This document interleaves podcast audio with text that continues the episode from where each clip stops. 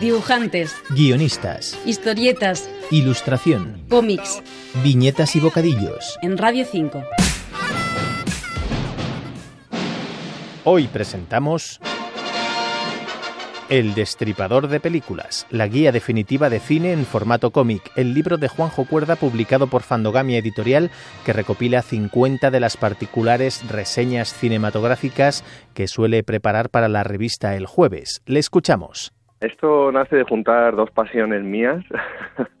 Una es dibujar y otra es, eh, bueno, no solo ver películas, sino luego hablar de ellas, criticarlas. Con el paso de los años, yo que veo mucho cine, pues he ido acumulando películas que, pues de estas que son como muy premiadas o han tenido muchísimo éxito, que se han llevado Oscars, eh, Globos de Oro, todo esto.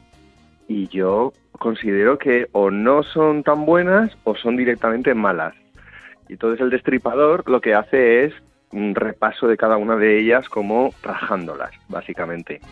No solo vamos a encontrarnos con esas películas que nos vendieron como buenas, sino que Juanjo recomienda otras 500. Yo tenía siempre pensado desde el principio eh, para el formato libro que no fuera solo un ejercicio de haterismo de ir ahí como defenestrando, no como películas míticas, sino compensarlo con recomendación de películas.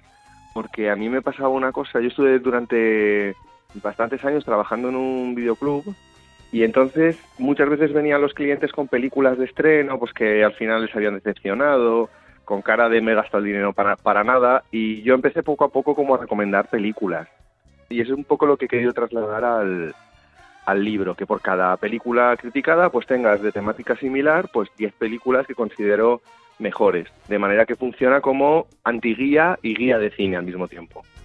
Seis viñetas le bastan para acabar con cada uno de los títulos que aborda y además queda perfectamente justificado el porqué. Cada vez que mm, tomo una de esas películas para hacer la página, pues la vuelvo a ver, pero la vuelvo a ver ya con, con anotaciones, ¿no? Y le voy sacando los defectos, pero muchas veces eh, está el caso particular con películas, sobre todo pues de las últimas décadas, que es que la factura técnica de las películas ha mejorado muchísimo en efectos especiales, en fotografía, entonces es muy difícil que una película pues la puedas criticar pues a, a nivel digamos eh, técnico, ¿no? Entonces muchas veces tiene que ver más con el espíritu de la película, con lo que la película te está contando y con lo que, los mensajes que está, que está transmitiendo la película eh, de fondo. Uno de los aspectos que más ataca es el papel que Hollywood le reserva a muchos personajes femeninos. Hay películas, yo que sé, de Lubitsch o de muchos otros grandes directores de la historia del, cine que tenían ya los años 30, 40 personajes femeninos complejos, eh, muy bien dialogados, o sea, personajes que resultan fascinantes de ver a día de hoy. Entonces dices, ¿cómo puede ser una película que tiene eh, ya 80 o, casi 100 años eh, aguante la mirada actual y películas de, de hace apenas 20, 30 años, el tiempo ya pasado por encima de ellas como una pisonadora?